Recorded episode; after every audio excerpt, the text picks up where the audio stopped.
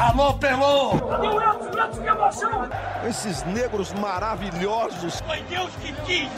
Mas tem o Lodum, sim. como, é, como, é que não, como é que não tem o Lodum? Segue o Baba. Salve, salve, meus amigos, minhas amigas. Está começando o Segue o Baba de número 11. E novamente estou bem acompanhado, né? Da bancada virtual comigo, mais uma vez, meu parceiro Pedro Tomé. Tudo bom, Pedro? Fala, Juan. Boa tarde. Obrigado a todo mundo que nos ouve mais uma vez, nossa 11 edição do Segue o Baba. E a gente vai mantendo o nível lá em cima cada semana. Mais uma vez, a gente tem mais um convidado especialíssimo. Com certeza, quem estiver aí com a gente nas próximas meia hora, nos próximos 30 minutos, vai com certeza vai desfrutar desse papo que a gente vai ter hoje. Com certeza. Hoje nós temos a honra de receber o zagueiro Wallace, está retornando para o Vitória na sua terceira passagem pelo clube. Tudo bom, Wallace? Tudo bom, Alain? Obrigado pelo convite, obrigado, Pedro aí. Um prazer estar participando com vocês aí. Wallace, você, tá, você chega a 2020, você disse na, na, logo naquele vídeo que você publicou, agradecendo o carinho, as mensagens que, recebe, que recebeu nesse retorno ao Vitória, que chega em 2020, completa 20 anos da sua chegada ao clube está na terceira passagem pelo Vitória, assinou por três anos, já tem 32 anos. Eu queria saber de você, nesse momento, o que representa para você retornar ao Vitória, nesse momento da carreira, e se você pensa de fato em encerrar o, a sua jornada como jogador no clube. Sempre foi a minha pretensão, né? E estou falando isso aqui sem querer fazer média ou, ou criar um, algo fictício, uma falácia, né? Eu sempre demonstrei, falei e também fiz, né? Muito pelo clube, né? Então, assim, eu, Vitória é meu clube de coração. Quando eu vim para cá com 12 anos, eu me apaixonei pelo clube. É, passei a ser torcedor, a acompanhar. E eu já estou num período de de, de, fim de carreira mesmo, é natural, a gente vai chegando aos 30 anos, a gente vai realmente já planejando é, o final da carreira, né? E eu tenho sim intenção de cumprir os meus três anos de contrato aqui, mas jogando em condições é, de bom nível, né? Eu não vim aqui para perder tempo, nem tirar o tempo do, do clube, porque eu sei que futebol é caro e eu quero dar um retorno é, dentro do campo para o clube e também né, com a questão é, extracampo no que eu possa ajudar, no que eu possa colaborar. Né? Então, eu acho que é, venho para cá muito feliz, extremamente motivado e tendo a certeza que daqui a alguns dias, a alguns meses, vou estar jogando em alto nível, né, podendo mostrar o torcedor do Vitória que valeu muito a pena esse retorno para cá, né? Agora você já planejou, você já tem planejado, obviamente, as suas próximas três temporadas, como você deixou claro para a gente, já pensando já nesses três próximos anos. Você também, o seu próximo passo é dentro, dentro do Vitória? Você pensa em ser treinador? Você já fez curso, já está se especializando? Você pensa em já começar uma próxima carreira já aí dentro do Vitória? Pedro, eu quero trabalhar no clube porque eu tenho a intenção e, e nunca escondi, eu quero fazer o Vitória campeão nacional ainda, né? Pode parecer é, bem lunático da minha parte, mas eu acho que isso é sim possível. Né? Eu sei que talvez surja isso e pareça que, que é um, um, modo que eu queira enganar o torcedor ou falar algo bonito, mas não. Eu, por onde eu passei, eu venci. Em todos os clubes que eu joguei, né? Joguei no Flamengo, eu venci. Joguei no Corinthians, eu venci. Joguei no Grêmio, eu venci. No Vitória, eu venci. Minha carreira, modéstia à parte, é bem vitoriosa eu jogando também quero poder contribuir e passar um pouco das coisas que eu aprendi, né? Também fora de campo. Não sei se serei treinador. Fiz alguns cursos, estou fazendo alguns cursos para treinador e outros cursos também de gestão, né? Eu acho que conhecimento nunca é demais. Tenho buscado me preparar, me especializar para que quando é, lá no fim da minha carreira essa oportunidade surja, eu esteja capacitado, né? Não quero simplesmente ser mais um. E também não quero também ser um cara que vai vender uma coisa que não vai pôr em prática para o torcedor do Vitória, que é tão carente, né? E eu não estou falando que o Vitória vai ser campeão brasileiro em pontos corridos, porque aí a gente já está entrando em outro patamar, porque eu acho que o campeonato de pontos corridos é, tem uma série de, de, de, situações que vai fazer você vencer. Passa por, principalmente pela questão financeira, né? Que é o que pesa e o clube ainda não detém esse poder aquisitivo tão grande para competir com as grandes do Sudeste. Mas é extremamente viável, sim, ganhar a Copa do Brasil. E eu, eu tenho duas, né? Cheguei em três finais. Eu, eu quero poder colaborar e fazer o Vitória, sim, campeão da Copa do Brasil. Só que isso vai ser um trabalho de médio a longo prazo, né? Vou me especializar, vou me preparar e fazer a condução da forma mais correta e mais coerente possível para que a gente tente encurtar esse caminho para que o Vitória, enfim, né, ganhe um título nacional Espero que seja já esse ano, já, né, na Copa do no, no, Campeonato Brasileiro. Mas se não for agora, lá na frente a gente, eu não tenho dúvida que isso irá acontecer. Wallace, você falou um pouco da sua preparação para ser na, após a carreira como jogador. Como é que você enxerga esse, esse caminho para ser técnico? Quais as referências que você tem, que você lembra, que você gostaria de, quando encerrar sua carreira, aplicar dentro de campo? Acho que eu trabalhei com em torno de uns 40 treinadores, né? É, acho que cada um te dá coisas boas, né? Eu aprendi muito com todos os treinadores que eu trabalhei, né? Se você conseguir fazer a quimera, seria perfeito, né? Infelizmente você tem algumas valências e outras não. Mas eu acho que o primeiro processo é você entender os atletas que você tem em mãos. É o primeiro passo para que você tenha e você possa conduzir uma equipe a vitórias, né? É, eu sou extremamente inexperiente e incapacitado para estar falando até isso, porque eu não vivenciei isso. A minha experiência é simplesmente de atleta. É, você mudar de lado, o seu panorama e sua visão, ela amplifica, né? Eu tenho conversado com muitos treinadores, amigos, né, e alguns que eu trabalhei, e vou pedindo dicas e ouvindo é, filtrando o que eles me falam, né, concordando com algumas coisas, discordando de outras e tentando achar um denominador comum para que é, lá na frente, caso realmente eu exerça essa função, é, eu esteja sendo o mais preparado, o mais coerente possível para que né, a equipe possa vencer ou se aproximar das vitórias. Mas o meu entendimento principal, acho que o, o, treinador ele tem que saber muito o que ele tem em suas mãos, né? Fala, se você ficou muito conhecido, e obviamente a gente está falando aqui de uma cultura nossa, local, brasileira, bem esquisita com relação a isso. Sou um jogador que lê e por alguns, em alguns momentos isso soou preconceituoso, pessoa contra, como se isso em algum lugar do mundo isso fosse preconceito, isso fosse ruim, né? Fosse uma pecha ruim você ser um leitor compulsivo. Eu queria lhe fazer duas perguntas. Primeiro, qual é o seu livro de cabeceira hoje, que obviamente você deve estar lendo alguma coisa. E se, se isso lhe incomoda de alguma forma, essa visão preconceituosa de, de se especializar enquanto a carreira e ser um jogador diferente desse boleiro natural, normal que é.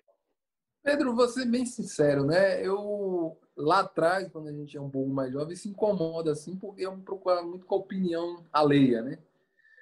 Só que a vida vai te dando bagagem certa maturidade que só o tempo traz, né? Hoje eu vou usar um termo chulo, mas eu cago, né, para a opinião do outro. Né? Então isso é para mim, não é para o outro, né? Realmente no Brasil é, isso aí quem dizia, quem falava na década de 60, 70 era Nelson Rodrigues, né? É uma ofensa você ter sucesso, né, no Brasil e você buscar é, conhecimento também soa como um deboche ou como prepotência do outro, né? A gente ainda tem essa autoestima e essa não aceitação pela melhora do outro ou pelo crescimento que o outro queira, né? Haja visto que a gente, o cara que é CDF na escola, a gente quer sacanear o cara, né? Olha que contradição absurda, né? E, e assim, o tempo me trouxe essa maturação meu livro preferido é George Orwell, 1984. Eu acho que isso é um livro né, é de urgência de Estado. Isso tinha que ser um livro de, da grade curricular. Hoje eu estou lendo, estou prestes a terminar Cem Anos de Solidão, né, do Gabriel Garcia Marques. E eu leio porque eu gosto, né? Isso não... E também me trouxe muito benefício, até para a questão de jogar, de ter entendimento, de me expressar com os outros atletas, é, poder agregar, compartilhando algumas experiências minhas, é, entendendo também e compreendendo como muitos treinadores querem jogar, porque há um processo dificultoso que hoje, no meu entendimento do futebol, é futebol ele está evoluindo, está passando a ser mais sistêmico, mais estudado.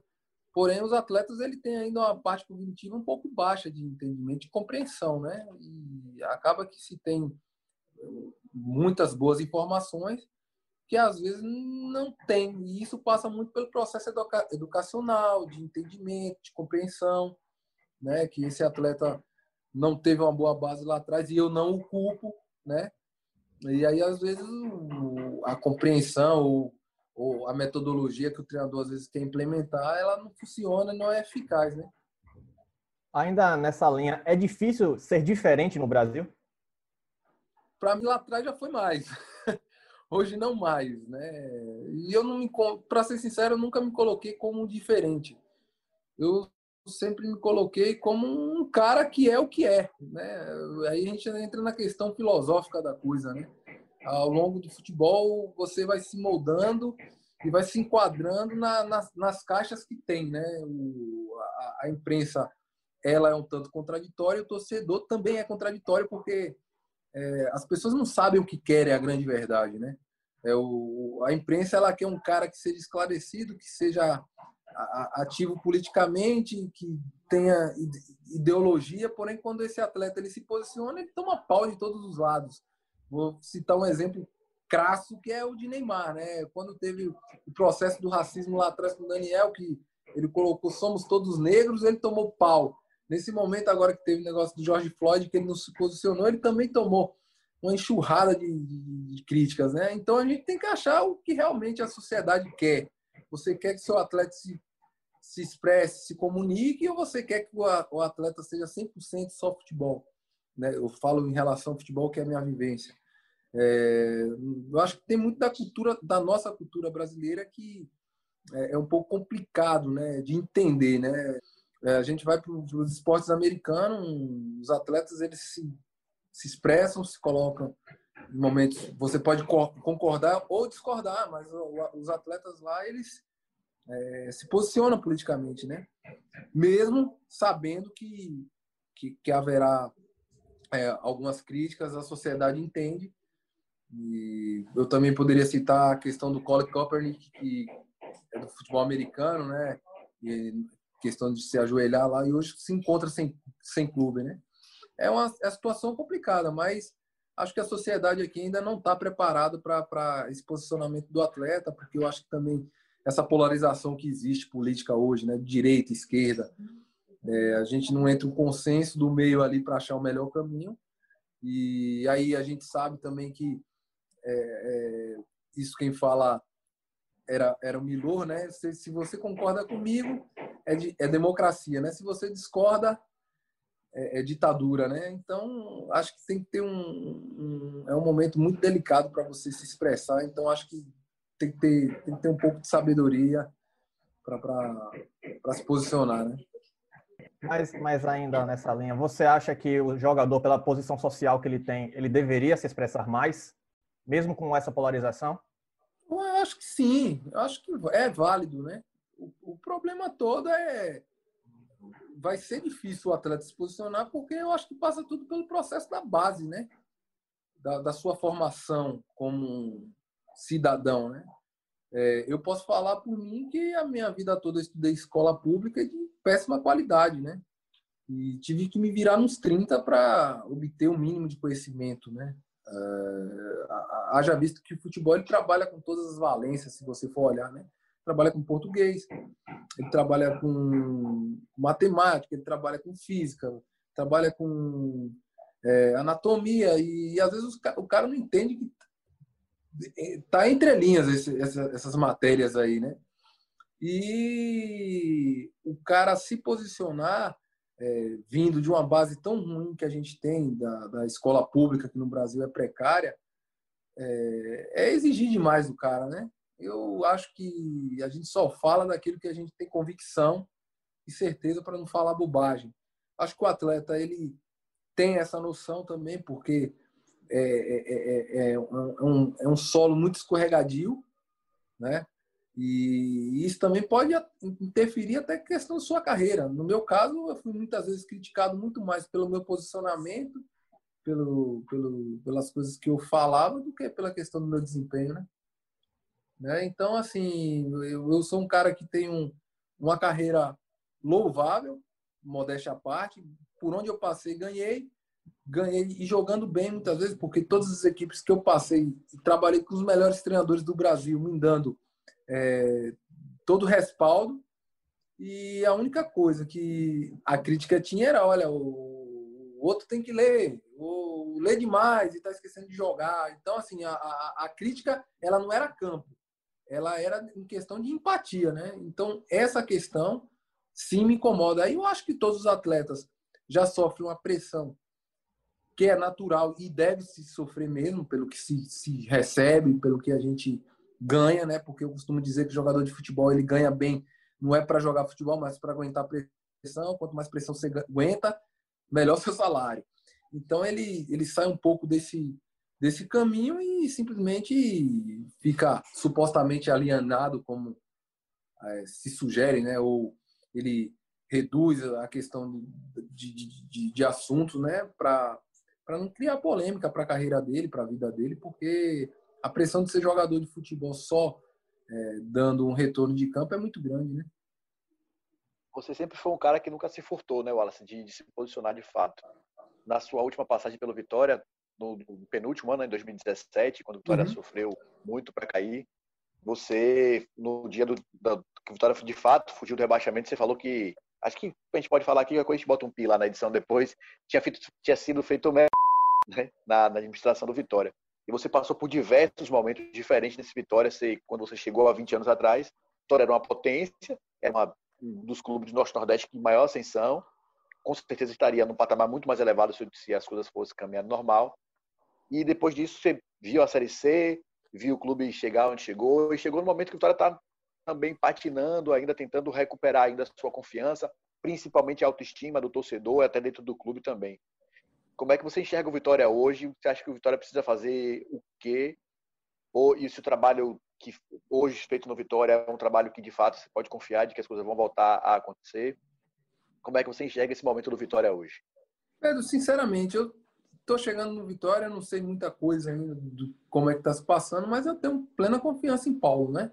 Alarcon também é um cara muito sério e competente, isso aí é de fato, até por informações que eu tenho e foi um dos motivos também que me fez retornar para cá, né? Até porque eu tinha algumas propostas na Turquia com valores para ganhar três, quatro vezes mais e eu optei por retornar porque eu queria também fazer parte desse processo de reconstrução da equipe, né?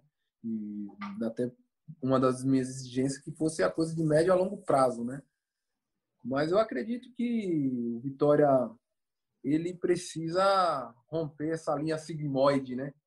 De sobe, desce, sobe, desce, fica dois anos, desce. Então, assim, eu, por onde eu vi, aprendi, conheci, primeira coisa, eu acho que o clube tem que saber o tamanho da sua grandeza. Né? O Vitória, ele é grande, né? ele não pode se, ele não pode se, se permitir ficar dois anos na Série B, né? É, esses dias eu estava vendo um, é, o comentário da própria imprensa colocando os quatro favoritos para subir para a Série A, o Vitória não estava. Isso é inadmissível no meu ponto de vista.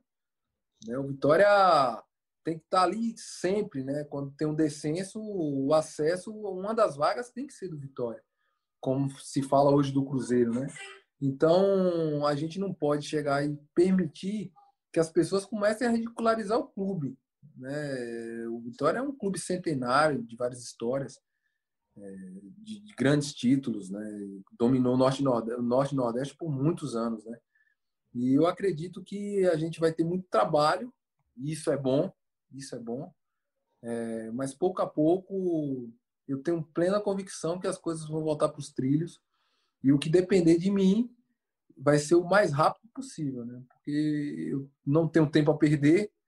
Eu também não vim para o clube para fazer amigos, né? Espero que eu faça e, e ao longo da minha vida sempre fiz onde passei. Não quero ter esse tipo de problema e nunca tive, mas se for necessário é, ter ter atrito e estresse para que o clube possa voltar, é um preço que eu vou pagar.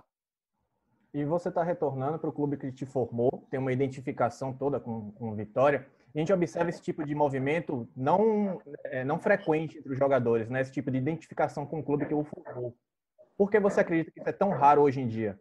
E hoje se tornou tudo tão descartável, né? E passa pelo processo do próprio atleta na, na, na formação dessa ansiedade de querer jogar na Europa. Acho que tem, tem também muito da questão da, de princípios, né? É, aí eu acho que vai além. Meus princípios são diferentes da maioria dos meus amigos lá que tem, né? É, eu tenho algumas coisas que é a questão, por exemplo, de gratidão. Não estou dizendo que meus amigos, alguns que foram formados comigo, sejam ingratos, nada disso. Mas pelo fato de o clube tem uma responsabilidade muito grande na minha formação, diferente da dos outros, né? É, eu vou dar, vou contar um pouco da minha história. Quando eu cheguei aqui com 12 anos, eu não tinha muita oportunidade de, de vida e foi o Vitória que me abriu essas portas. Consequentemente, eu fui me formando como homem e fui pai com 17 anos. E nesses 17 anos eu a gente estava passando por um processo muito delicado aqui dentro do clube.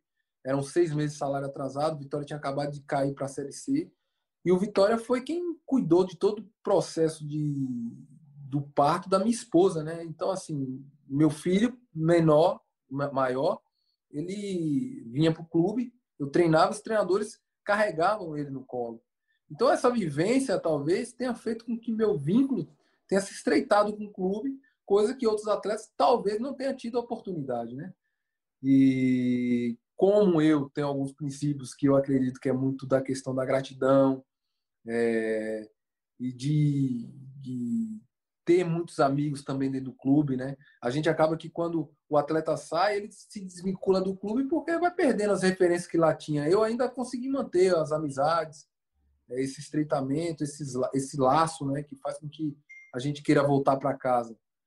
E eu acho que passa muito por isso. Agora, eu lamento né, que o futebol esteja perdendo isso, né?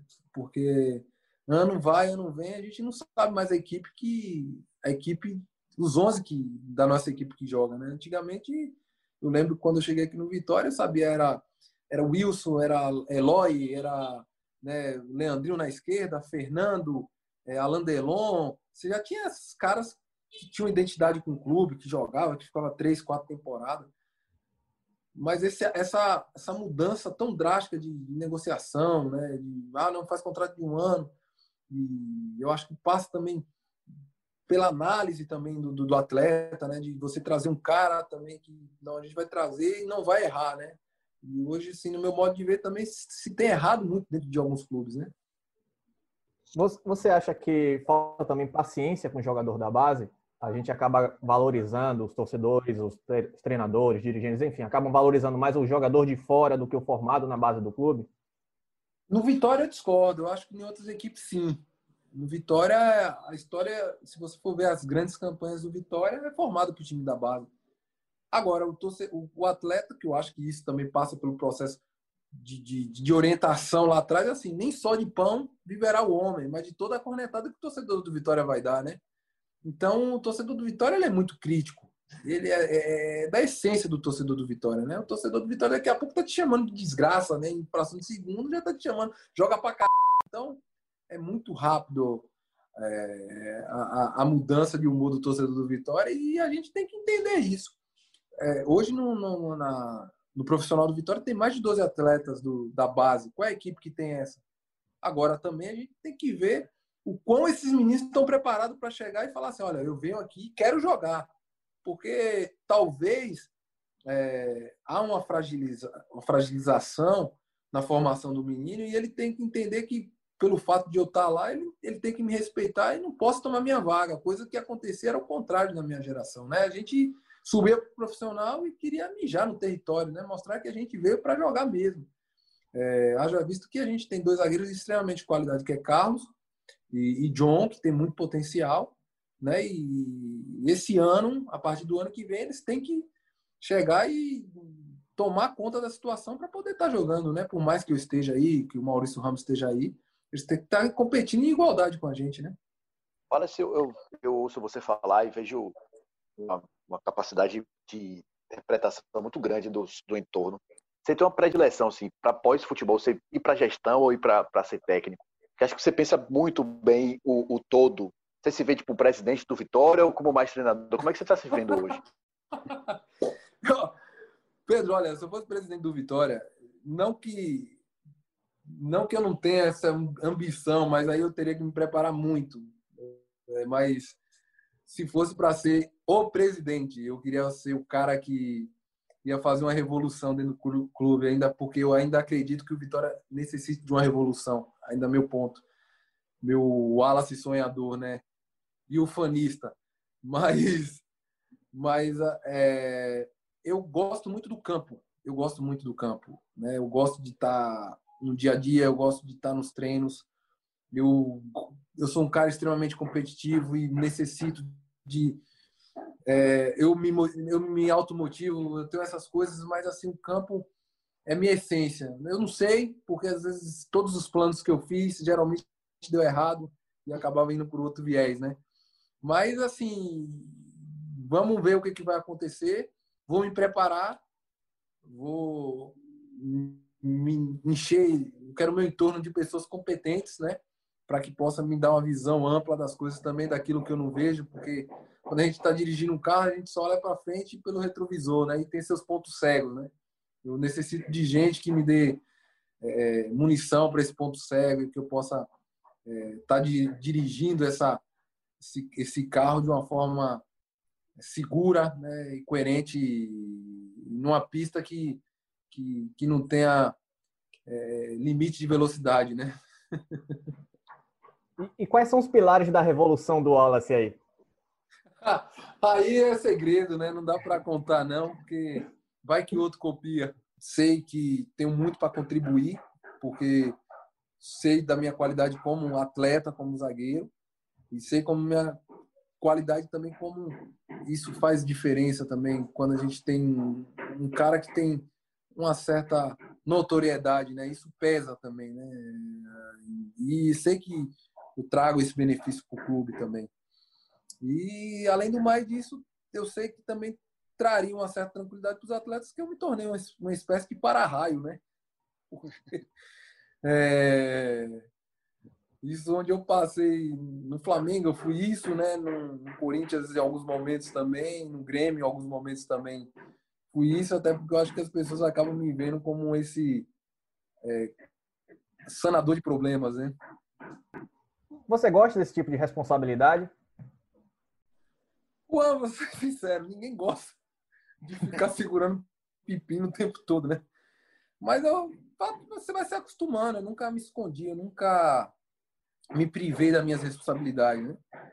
Mas eu acho que pior do que você segurar esse pepino aí é você ser pai com 17 anos sem ter um salário na mão, né? E o Wallace, você volta também para o Vitória num cenário totalmente desfavorável, né? Não, tem, não, vai ter torcida, não vai ter tão cedo um encontro com a, com a torcida, pandemia. Eu queria saber de você, você que tem esse senso crítico, o que é que você pensa do futebol no Brasil nesse cenário de pandemia? Né? A gente vê algumas partidas sendo adiadas, das séries A, B, C.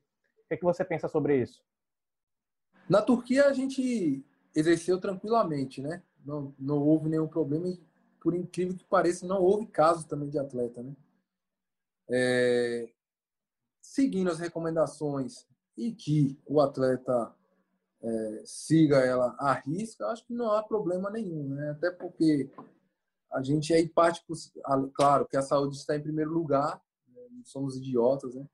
Mas aí a gente parte, parte para o pressuposto também que o que tem de família que vai ficar desamparada caso o futebol pare, falo de atleta, né? Estou falando do, do meu ciclo, das pessoas que eu convivo, dos atletas que eu jogo e que conheço que joga A, B, C e D, eu tenho um, uma quantidade de amigos jogando em várias séries e a gente sabe que está bem complicado. Já teve essa redução salarial, né, esse desconto que o governo permitiu, né, até porque os clubes estão amparados e acho que é válido também.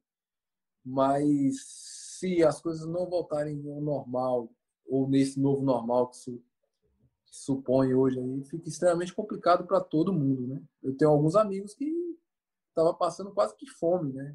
Dificuldade terrível porque não tinha é, previsão de retorno no futebol, até porque a gente entra naquela máxima que futebol é uma mentira, né? A gente fala dos 5% que ganha acima lá dos 5 salários mínimos, os outros 95 ali ficam ali brigando é, para sobreviver, né?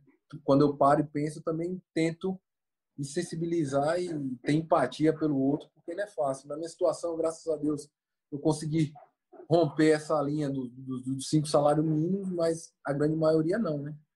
Wallace, eu queria, antes da gente encerrar, já está tomando um certo tempo, é, eu queria que você desse uma dica de leitura. Você que já citou, você já citou aí 1984, que é um, um livro, como você falou, de fato urgente, boa parte das, pelo menos acredito eu, já, já devem ter lido, e deve, pelo menos o nosso público, né? Deve ter uhum. lido. É, e 100 anos de solidão. Você tem mais uma dica de leitura para dar para alguém? Pra gente... já distribuiu Cara, algum livro no Vitória? Não, no Vitória não, mas no Flamengo sim. E no Corinthians também eu dei alguns. Eu dou, eu dou mais individual, assim, né? No Flamengo eu dei aquele do Jordan, que é muito fininho, que eu não me, não me recordo agora o nome da, do livro, mas é motivacional, né? É, a todos os atletas. Alguns amigos meus, eu dou um livro especial que eu gosto muito, que eu acho que é um livro sensacional, ganhou até o prêmio Jabuti de Literatura, que é o Abusado do Caco Barcelos. Acho um livro sensacional. E como tem um paralelo muito do convívio que o atleta tem, né? Se fala muito dessa questão de favela, futebol. E, e aí eu não vou contar um enredo nem um mote, porque senão perde a graça, deixando a curiosidade do povo. É, indicaria ele. Eu gostei também bastante de Marighella, né, que é a biografia escrita por Mário Magalhães, que é um bom livro, eu gostei bastante. E deixa eu pensar aqui outro que eu um Q84 do Maruki Hurakami, um escritor japonês, que é bem legal, uma trilogia até. Falta, eu li, li dois, falta ler mais um, que é o fim da trilogia, mas é bem legal também. Acho que esses livros aí valem muito a pena. E quem quer ir muito para o lado do esporte, eu diria, eu diria, citaria o legado do All Blacks, né? Conta como é que os caras se portam, como é o modelo de treinamento deles, é bem legal também, é bem fininho, a leitura simples, não tem nada de complicado. Agora, quem quer algo mais complexo e tudo, aí eu, eu ia falar do Nassif Talib, que tem o Cisne Negro, o Antifrágil, e tem um livro dele que eu gosto mais, que na minha opinião é o melhor, que se chama Arriscando a Própria Pele. Pois é, então com essas dicas de leitura, o Segue o Baba vai encerrando o episódio de hoje. Agradeço demais ao Wallace pela participação, pelas informações, pela, pelas dicas de leitura e sinta-se à vontade para participar quando quiser, Wallace. Nada, irmão, é um prazer. Obrigado aí, obrigado Pedro aí que sempre foi super educado aí comigo e sempre que tiver disposição, precisarem, estarei à disposição aí. Pedrão, obrigado mais uma vez e até a próxima, parceiro. Valeu, obrigado. Agradecer ao Wallace pelo minuto quem não pode, quem, quem tá só ouvindo vai ver vídeo, chegou correndo, tá com a camisa do, do clube, camisa de treino ainda para poder atender a gente. É de próprio cara tá suando mesmo, chegou com vontade. Agradecer, agradecer também quem pôde nos ouvir, com certeza foi uma contribuição enorme gente. a gente só, como a gente tá falando, a gente só sobe de nível, a responsabilidade da gente tá ficando enorme, viu? Cada episódio vai subindo cada vez mais o nível. Exatamente. Obrigado, parceiro. Até mais. Valeu, um abraço. Alô, Pelô! que emoção! Esses negros maravilhosos. Foi Deus que quis. Mas tem o Lodum, sim. como, é, como, é que não, como é que não tem o Lodum? Segue o Baba.